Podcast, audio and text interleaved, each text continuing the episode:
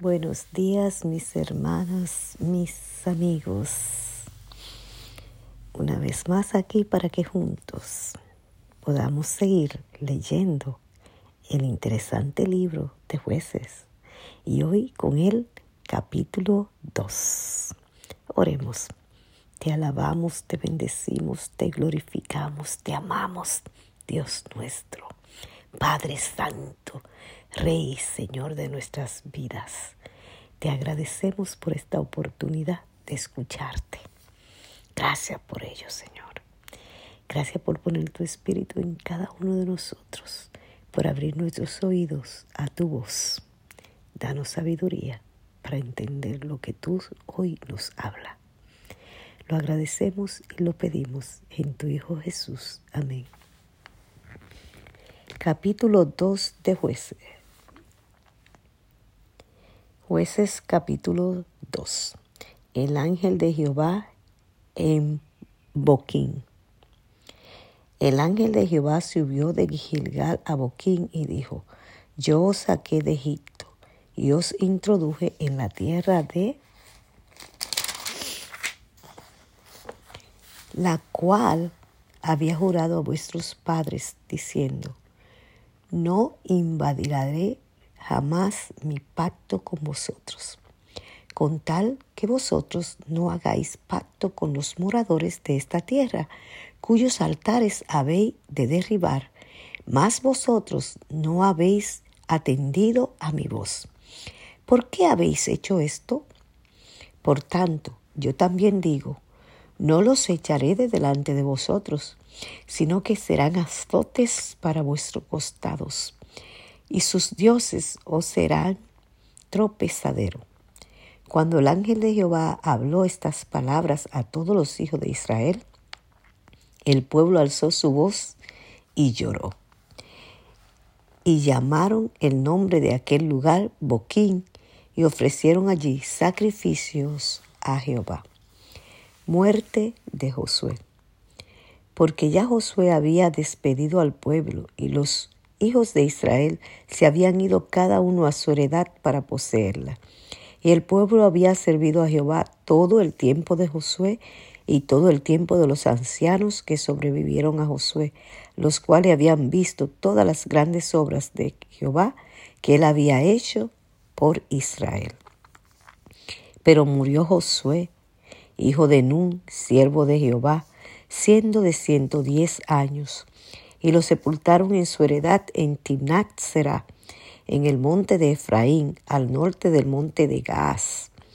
Y toda aquella generación también fue reunida a sus padres, y se levantó después de ellos otra generación que no conocía a Jehová, ni la obra que él había hecho por Israel apostasía de Israel y la obra de los jueces.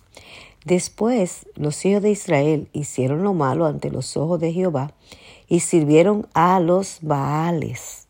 Dejaron a Jehová, el Dios de sus padres, que los había sacado de la tierra de Egipto, y se fueron tras otros dioses, los dioses de los pueblos que estaban a sus alrededores, a los cuales adoraron y provocaron a ira a Jehová y dejaron a Jehová y adoraron a Baal y a Astarot.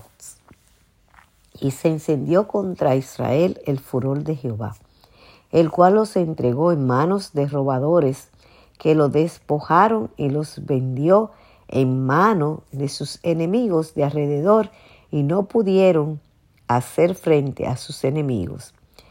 Por donde quiera que salían, la mano de Jehová estaba contra ellos para mal, como Jehová había dicho, y como Jehová se lo había jurado, y tuvieron gran aflicción.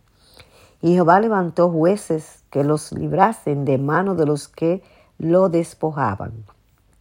Pero tampoco, tampoco oyeron a sus jueces, sino que fueron tras dioses ajenos a los cuales adoraron se apartaron pronto del camino en que anduvieron sus padres obedeciendo a los mandamientos de Jehová. Ellos no hicieron así. Y cuando Jehová les levantaba jueces, Jehová estaba con el juez y los libraba de mano de los enemigos todo el tiempo de aquel juez, porque Jehová era motivo a misericordia, movido a misericordia, y por sus gemidos a causa de los que los, los oprimían y afligían, Jehová los oía por su misericordia. Mas acontecía que al morir el juez, ellos volvían atrás y se corrompían más que sus padres, siguiendo a dioses ajenos para servirles e inclinándose delante de ellos y no se apartaban de sus obras ni de sus obstinados caminos.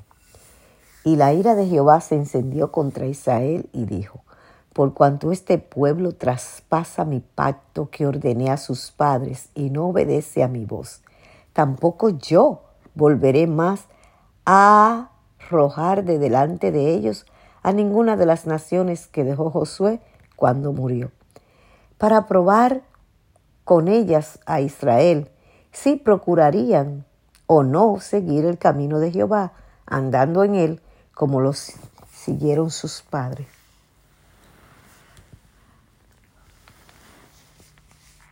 Por esto dejó Jehová aquellas naciones sin arrojarlas de una vez y no las, y no las entregó en mano de Josué. Palabra de Jehová.